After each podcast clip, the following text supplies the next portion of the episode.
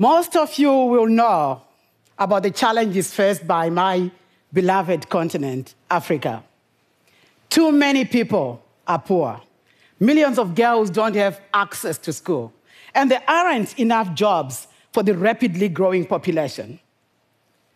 Every day, 33,000 new young people join the search for employment. That's 12 million for 3 million for more jobs. In sub Saharan Africa, less than one in four young people are likely to get wage or salaried work. The chances of making a secure living are even slimmer for poor and rural young women. They cannot afford an education, and they do not have the same access to wages, loans, or land as men. This leaves entire communities trapped in a vicious cycle of poverty, inequality, and hopelessness. But I'm not here to narrate the doom and gloom because we also know that a youthful population presents an opportunity to kickstart economic growth and solve global challenges.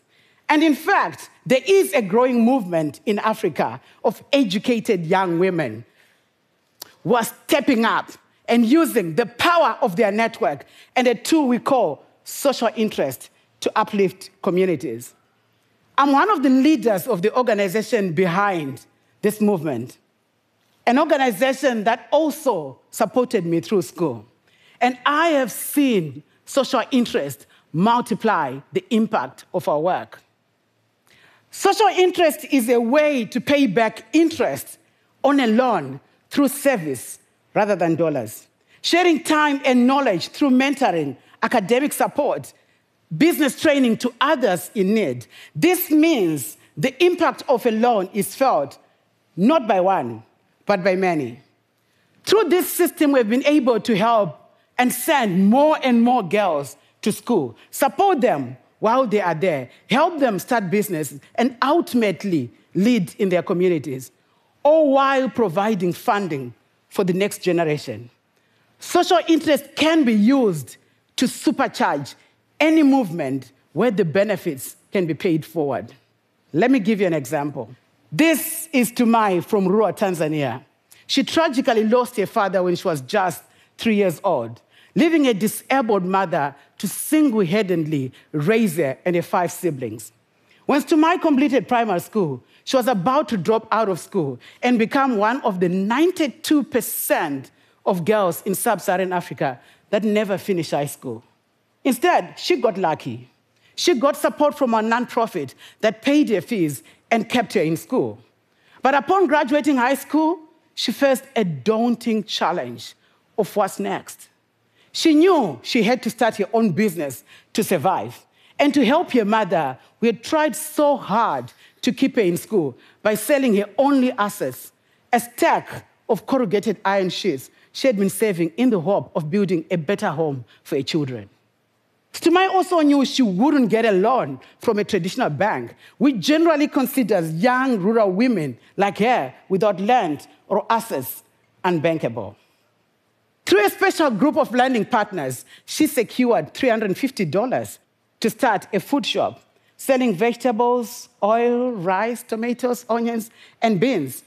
Fellow network members helped to train her on basic business skills like creating a business plan, working out profits, marketing, keeping business records, and the value of savings. And the business took off.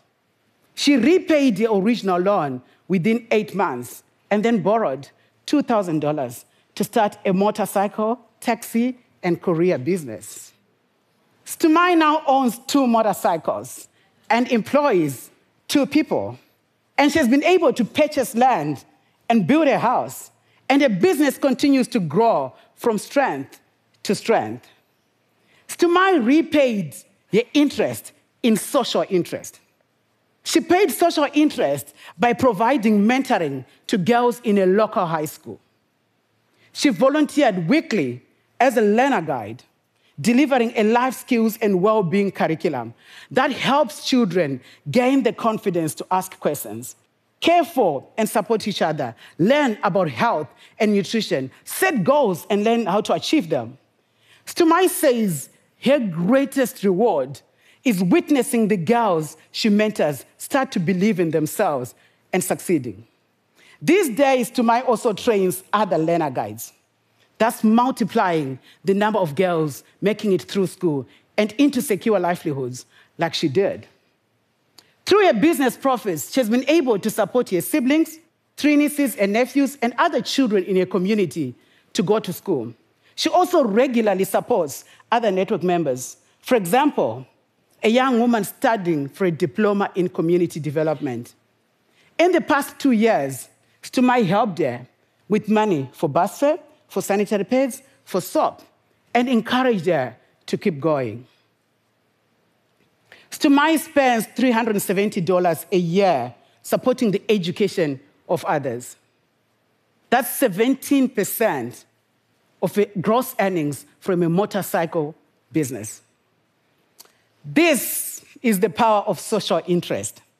Stumai's example shows that if you help one girl, not only to go to school, but graduate and start a business, she can in turn make a giant difference in the lives of others and her community.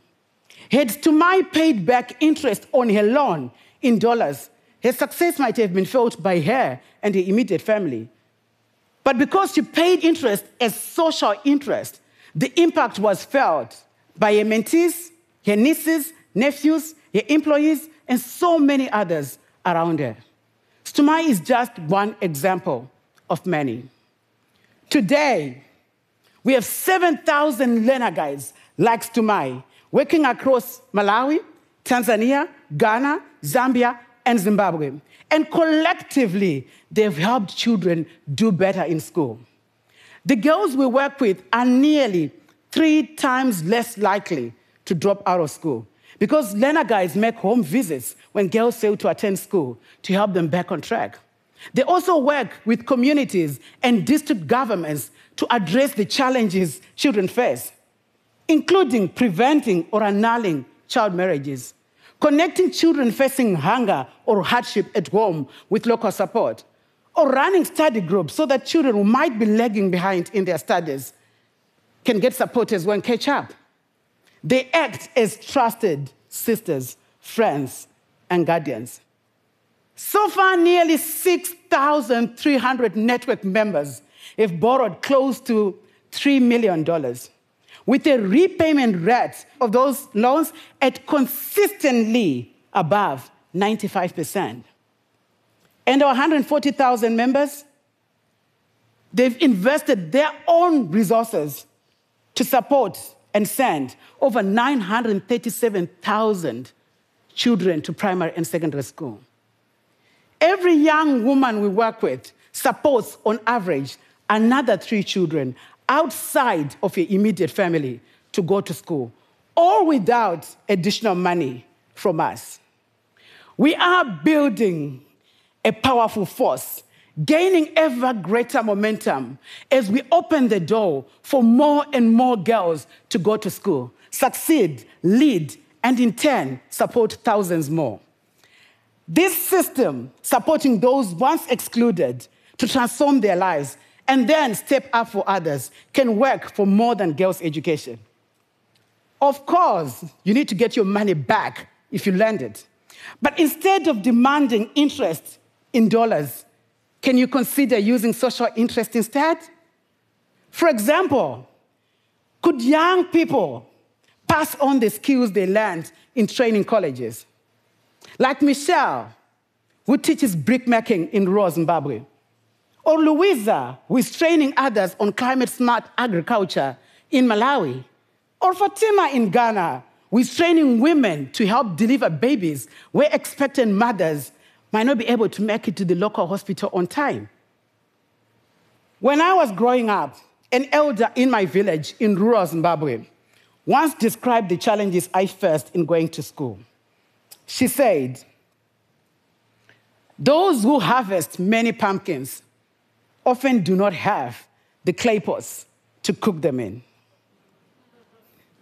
What she meant was that although I got the best possible results in my exams when I finished elementary school, My talent was of no value if my family could not afford to pay for me to continue my education. Well, with this system, we are not just providing pots or making a single meal out of the pumpkins. After all, there are hundreds of seeds in a single pumpkin. We are saving the seeds, planting them, and nurturing every one of them. And the result? A virtuous cycle of prosperity, equality, and hope led by young women. Because together we are shaking up the world. Pamoja tunaweza. That's Swahili for my network motto. Together we can. Thank you.